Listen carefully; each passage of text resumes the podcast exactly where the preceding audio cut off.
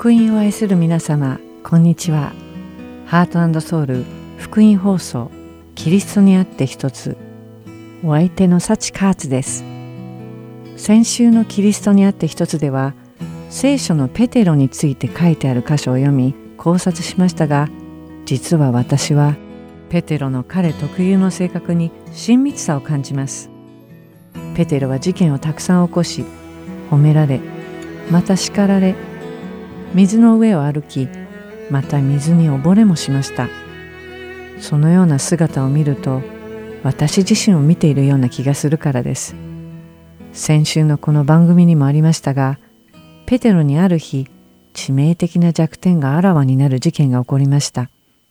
それはすなわちイエス様が囚われた日の夜のことです。私たちが知っているようにイエス様が囚われるその夜イエス様は弟子たちと共に杉越の食事をとりました。そしてイエス様は弟子たちと共に賛美の歌を歌ってからオリーブ山へ出かけます。その時イエス様は弟子たちに自分は囚われ弟子たちはバラバラに散っていくとおっしゃいました。マタイの福音書26章31節の御言葉です。その時イエスは弟子たちに言われた。あなた方は皆、今夜私のゆえにつまずきます。私が羊飼いを打つ、すると、羊の群れはちりぢりになる、と書いてあるからです。イエス様の言葉に弟子たちは驚いたでしょう。誰も答えられずにいると、ペテロが答えて言います。33節の言葉です。するとペテロがイエスに答えて言った。たとえ全部のものがあなたのようにつまずいても、私は決してつまずきません。同じ部分をルカの福音書22章33節ではこのように書かれています。シモンはイエスに言った。主よ、ご一緒になら、老であろうと死であろうと覚悟はできております。こんなペテロにイエス様は34節で、ペテロ、あなたに言いますが、今日鶏が鳴く前に、あなたは三度私を知らないと言います。と伝えます。自分の忠誠心を理解してくれないイエス様に、ペテロはどんなにがっかりしたでしょう。その様子が、マルコの福音書14章31節に書かれています。ペテロは力を込めて言い張った。たとえご一緒に死ななければならないとしても、私はあなたを知らないなどとは決して申しません。皆の者もそう言った。ペテロはもう一度自信ありげにイエス様に言います。自分の忠誠心を分かってくださらないイエス様に力強くもう一度念を押します。果たしてその日どんなことが起こったでしょう？ご存知の通りイエス様がおっしゃったその通りにペテロはイエス様を三度知らないと否定してしまいました。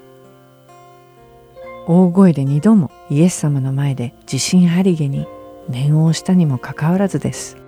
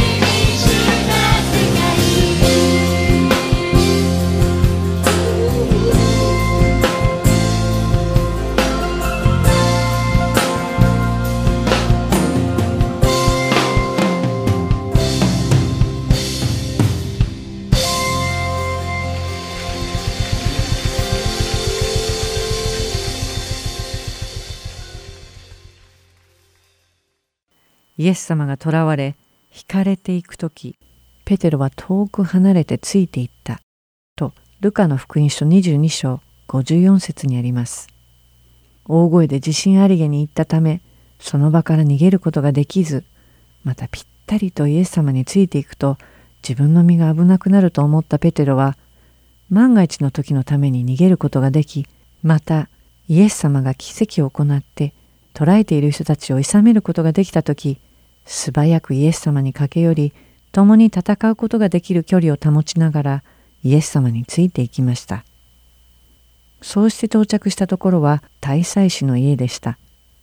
そこでどんなことが起こったかは4つの福音書に記されていますが、マタイの福音書を除いた他の3つの福音書では、大祭司の家でペテロが火に当たっていたと証ししています。その後、ペテロは自分を知っている人々に質問され、イエス様を知らないと3度否定してしまうのです。ここでこの場面を想像してみましょう。ペテロは何人かの人と一緒に座って火に当たっています。ペテロは火に当たりながらイエス様に起こるすべてを見ていたでしょう。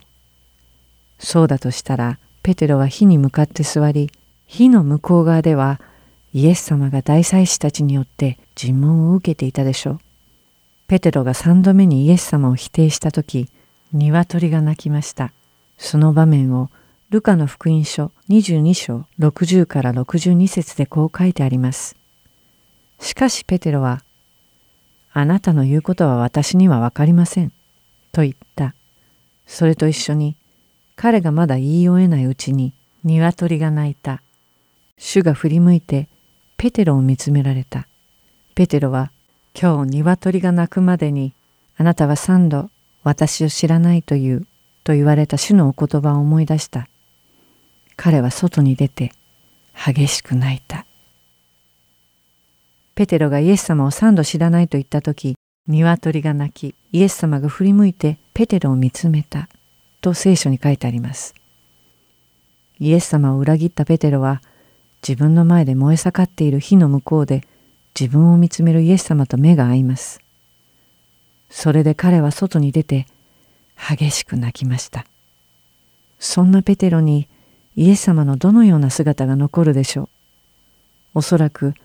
火の向こうで自分を見つめているイエス様の姿ではないでしょうか。あれだけ死ぬまで一緒だとイエス様に誓ったのに、自分の身を守るために三度も公然とイエス様を知らないと否定した自分の恥ずかしい姿を見つめるイエス様のその目がペテロに焼き付いたのではないでしょうか。その後人々が火を燃やしているところをペテロが見たらどんな思いをしたでしょう。道を歩きながら人々が火に当たっていたらペテロの中にどんなことが浮かび上がったでしょう。私がペテロだったら多分イエス様の見つめるその目が何もかもを思い出させてたまらない恥ずかしさと自己嫌悪に陥ってしまうのではないでしょうか。火を焚いているところはペテロにとってはイエス様を三度も知らないと否定してしまった大失敗の場所なのです。我が主イエスよ主の愛たたえる命の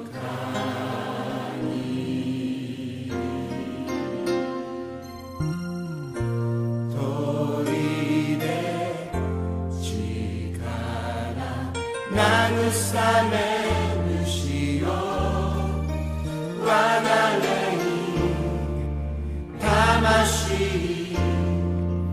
あがめよ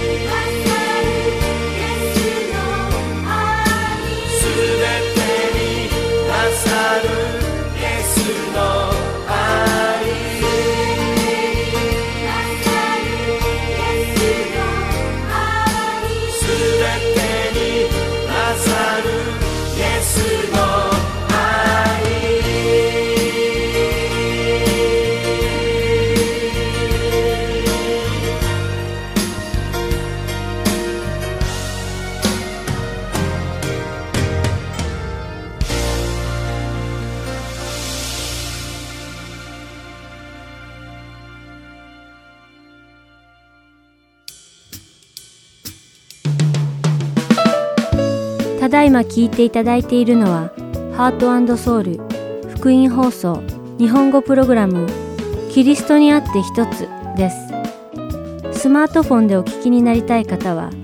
Play Store もしくは App Store にてご利用可能な Heart Soul Gospel Ministry の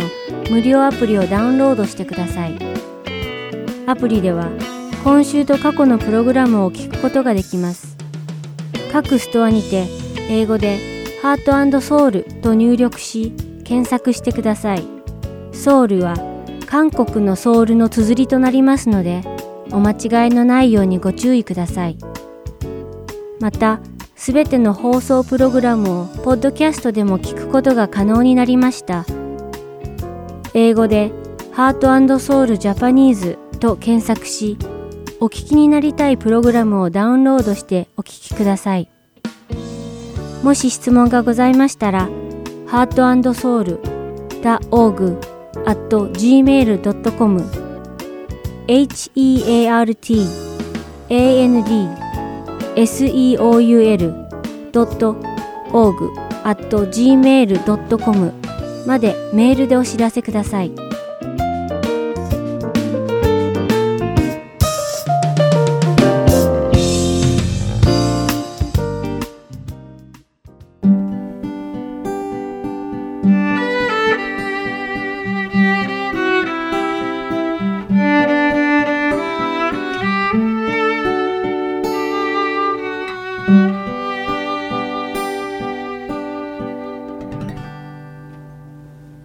きましてはイエス様の祈りから祈りの仕方を学ぶプログラムだからこう祈りなさいをお聞きください。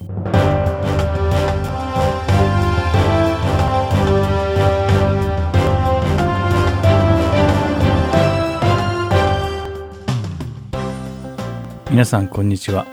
だからこう祈りなさいの時間です。お相手は横山まさるです。さて何回かにわたって主の祈りの中のこの世で生きていくための3つの願いについて話してきました。それは糧許しそして試みと悪からの救いでした。前回はこの3つのうちの糧についてお話ししました。まず神様が日ごとの糧を与えてくださると信じることが私たちの信仰の土台であること。そして毎日の糧を与えてくださいとお願いすることは自分が神様のしもべであることを告白しているのだということも学びました。今回はこの日ごとの糧についてもう少し深く見ていきましょう。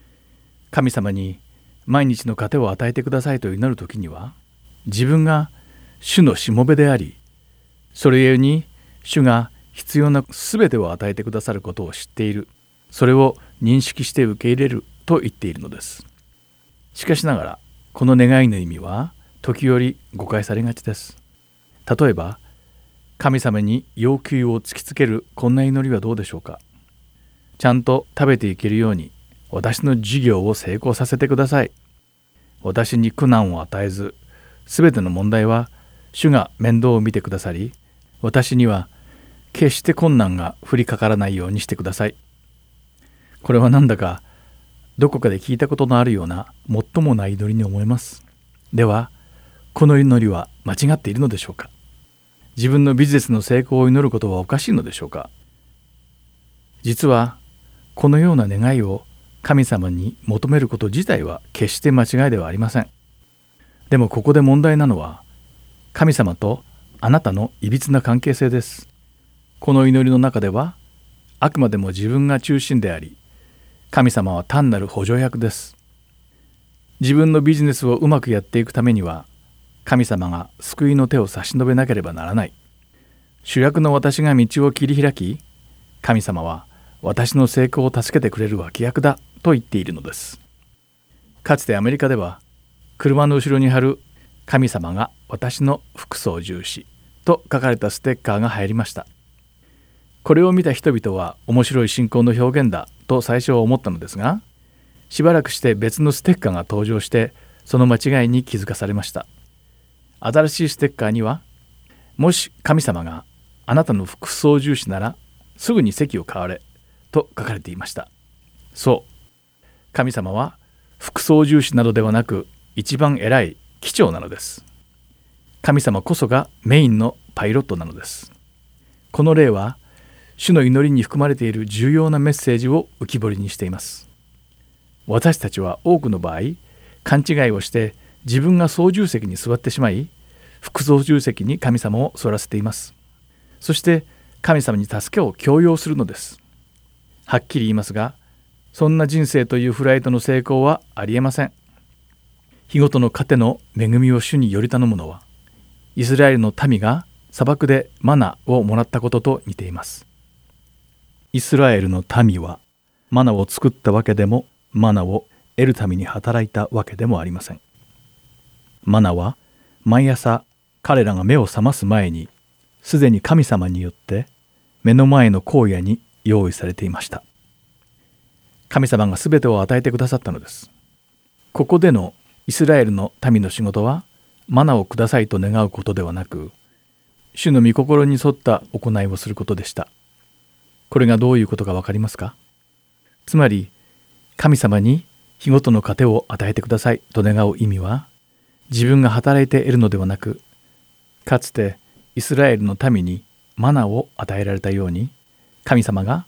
私たちにも必要な糧を与えてくださるということを宣言しているのです。またこれは言い換えれば自分の必要を満たすために働くのではなく神様の計画を遂行するために働くのです。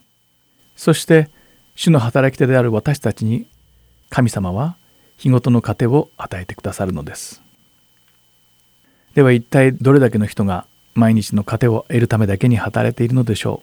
う。そして一体どれだけの人が自分の生活を支えるために働くことで神様の御心に応えることを後回しにしているのでしょうか。キリストの聖なる体である教会が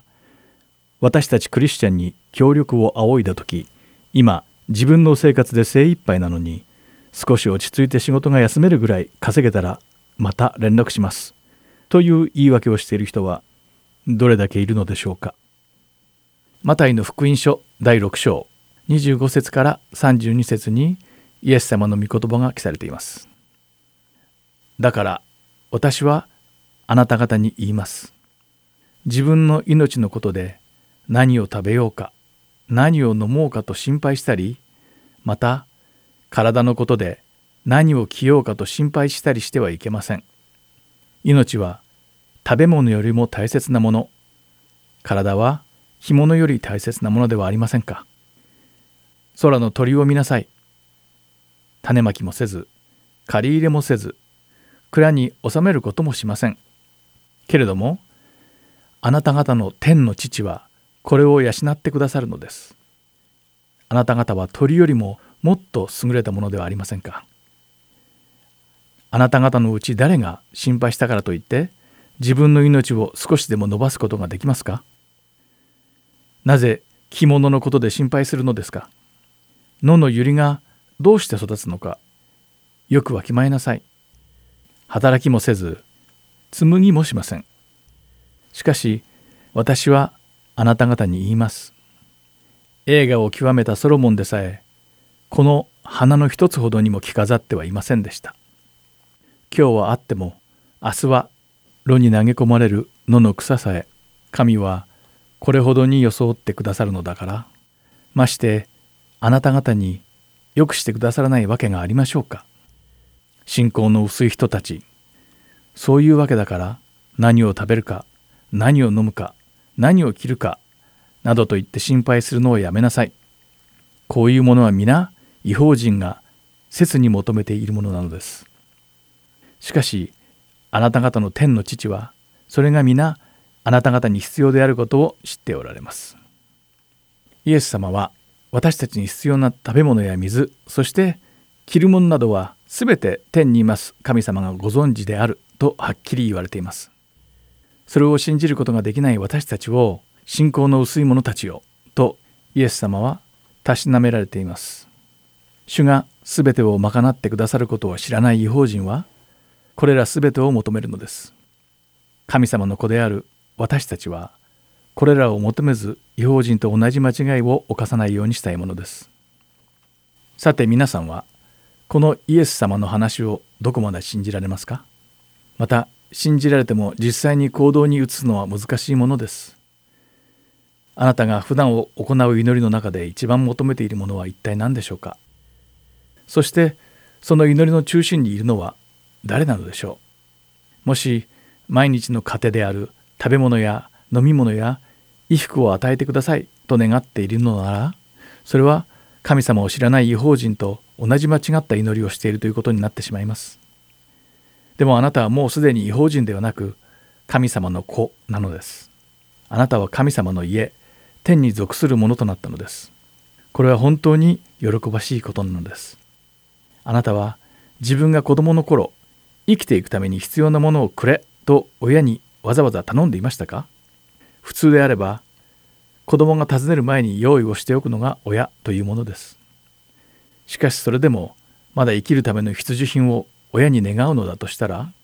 それはあなたが親を信頼していないということになります。イエス様は今日はあっても明日は炉に投げ込まれる野の草さえ神はこれほどに装ってくださるのだからまして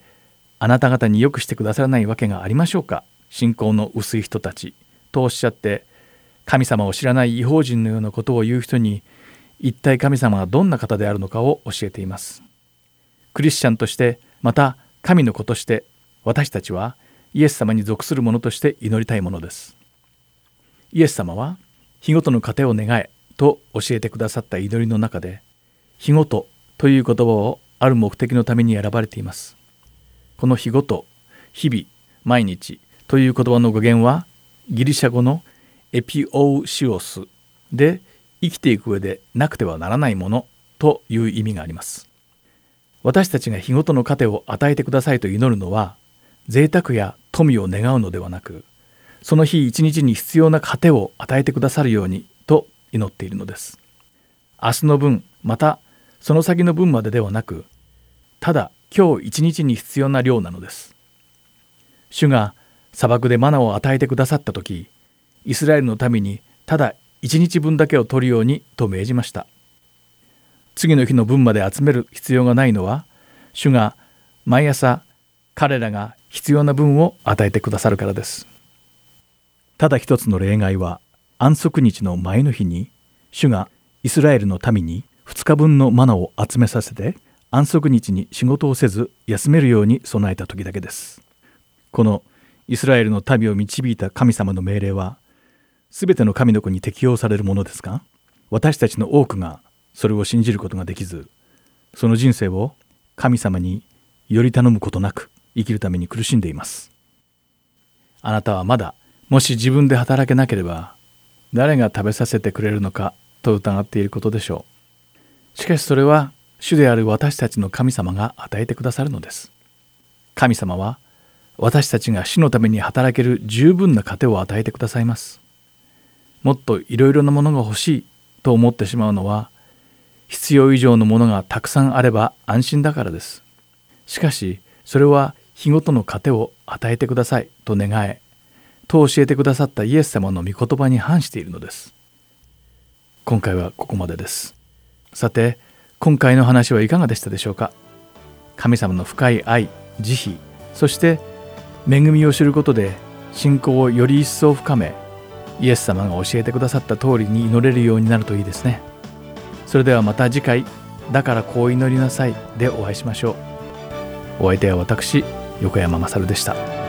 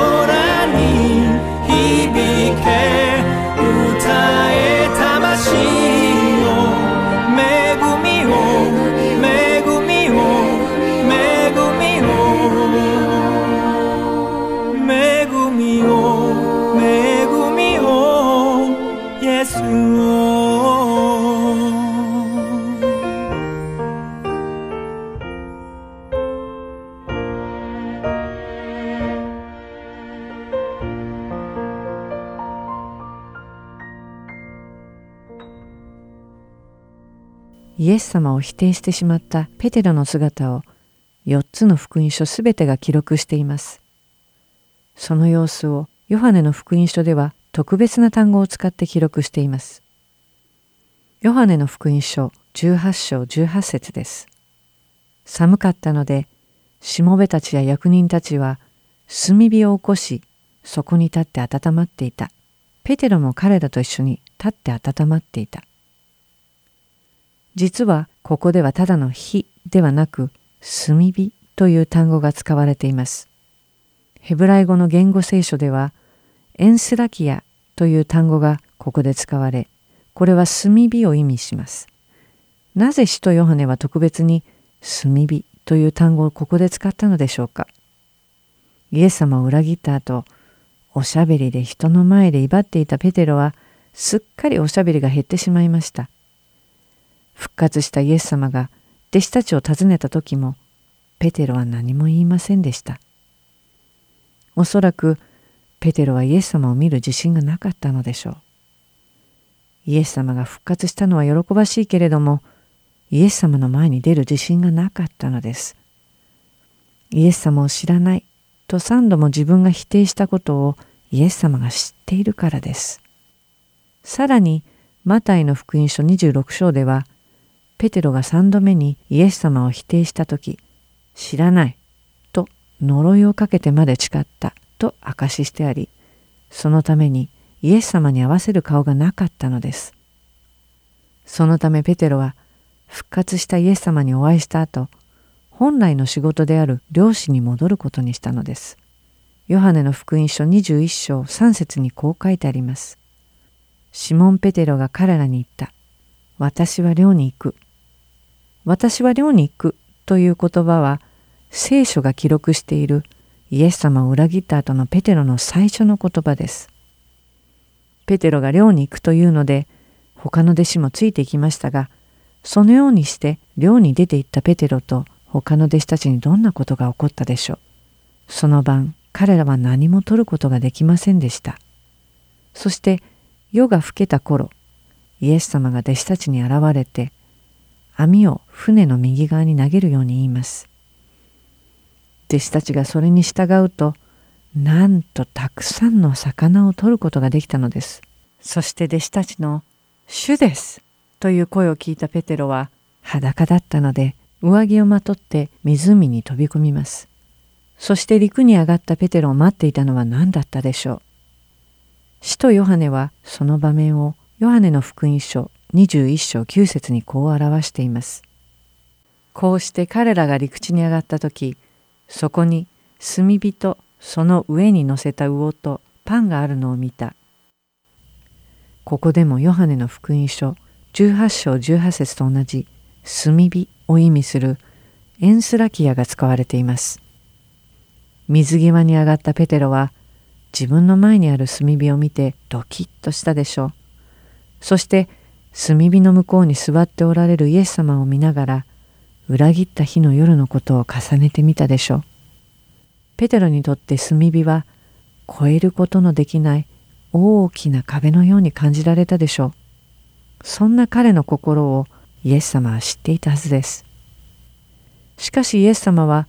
ペテロになぜ私を裏切ったのかと叱ることはありませんでしたし、お前には失望したということもありませんでした。大げさに出しゃばったけれども、それくらいしかできなかったのかとあざけることもありませんでした。代わりにイエス様はヨハネの福音書21章15節でペテロに三度こう質問しました。ヨハネの子シモン、あなたはこの人たち以上に私を愛しますか？イエス様は三度ペテロに質問し、彼が自分の愛をイエス様に告白するよう導きました。もうこれで、ペテロにとって炭火が焚いてある場所はイエス様を裏切った恥ずかしい場所でなくなりました。今炭火が燃えているところはイエス様に愛を告白した貴重な場所となったのです。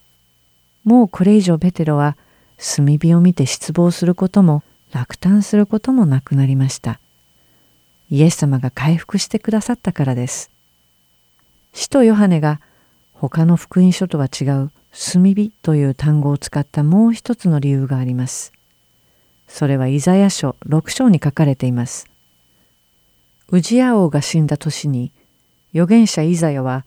幻の中で高く上げられた王座に出しておられる主を見ました。万軍の主であるその方の栄光が地のすべてを覆うのを見たのです。その栄光を見たイザヤは、わあ素晴らしいと言いませんでした。彼はイザヤ書6章5節でこう告白しています。そこで私は言った。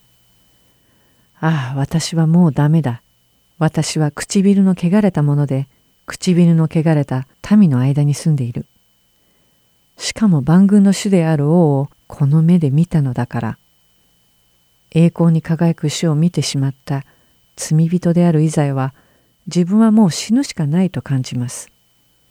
その後、一人の天使が現れます。その天使が手にしていたものは何でしょう？祭壇の上から火ばさみで取った燃え盛る炭を持ってイザヤに飛んできたとイザヤ書6章6節に書いてあります。燃え盛る炭を持った天使はイザヤの口にその炭を触れたと7節にあります。彼は私の口に触れていった。見よ、これがあなたの唇に触れたのであなたの不義は取り去られ、あなたの罪もあがなわれた。